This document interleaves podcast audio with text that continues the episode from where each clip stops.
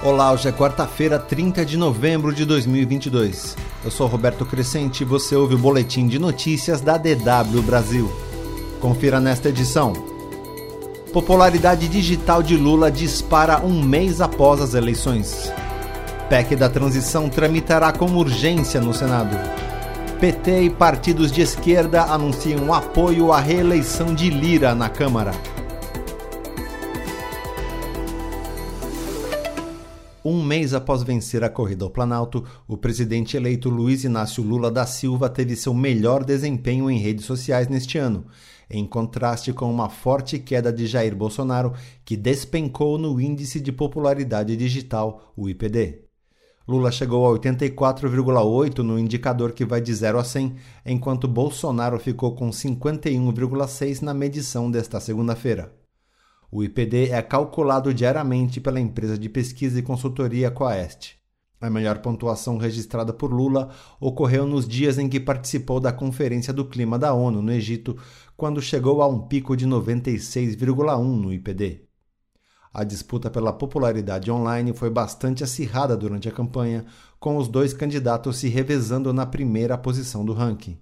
No dia do segundo turno, porém, Lula assumiu a liderança e se manteve à frente por ampla margem.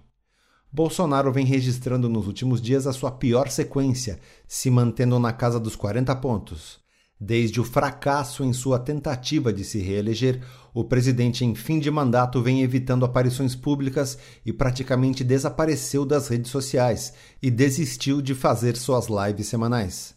O início da transição e o sumiço de Bolsonaro foram decisivos para a variação dos índices no último mês, assim como o fato de o presidente não aceitar a derrota e se isolar no Palácio do Planalto.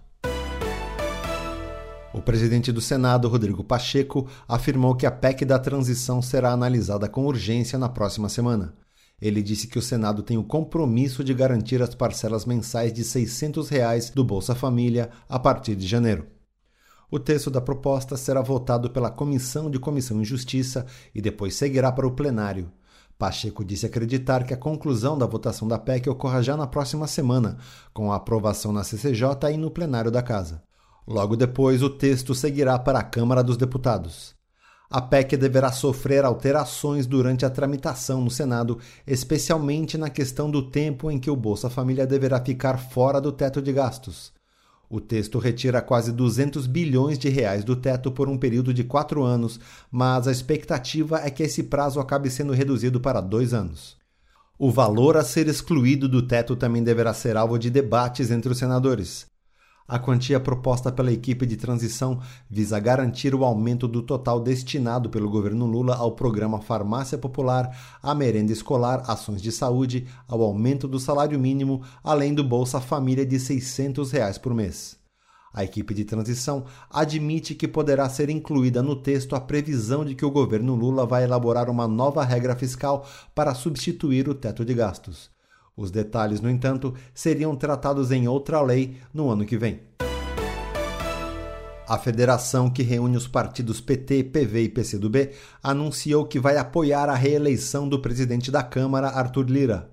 Além das três bancadas que juntas terão 80 deputados na próxima legislatura, o PSB do vice-presidente eleito Geraldo Alckmin também anunciou o apoio de seus 14 deputados a Lira. O deputado petista Reginaldo Lopes explicou que o apoio se deu em razão de uma agenda de reconstrução do país e da estabilidade institucional. Ele lembrou que Lira foi o primeiro a reconhecer a vitória de Lula nas eleições e ressaltou a necessidade de construir uma base sólida para o governo na Câmara. A decisão também facilita a tramitação da PEC da transição. O governo espera aprovar o texto em definitivo até 16 de dezembro, quando também deverá ser votado o orçamento de 2023. Além da federação, outros 10 partidos já formalizaram o apoio à Lira, incluindo União Brasil, Republicanos, PP e PDT o governo Bolsonaro impôs novos cortes ao orçamento do Ministério da Saúde, ao bloquear mais 1,65 bilhão de reais, o que deve dificultar ainda mais a execução de políticas públicas sanitárias até o final do ano. A ordem do Ministério da Economia é cortar verba de despesas como os recursos usados em programas como farmácia popular ou para compra de medicamentos, insumos e habilitação de leitos. o Ministério da Saúde deverá escolher quais áreas serão atingidas. A equipe de transição de Lula vem alertando para o cenário caótico na saúde em razão da falta de verbas. Na semana passada, o governo já havia bloqueado 5,7 bilhões de reais do orçamento de 2022 dos ministérios para não estourar o teto de gastos, o que gerou pesados cortes nas pastas da saúde e educação. O governo já bloqueou 2,23 bilhões da saúde, o que eleva o total dos cortes dessas verbas para 3,8 bilhões. Mais informações você ouve na segunda edição do Boletim de Notícias da DW Brasil.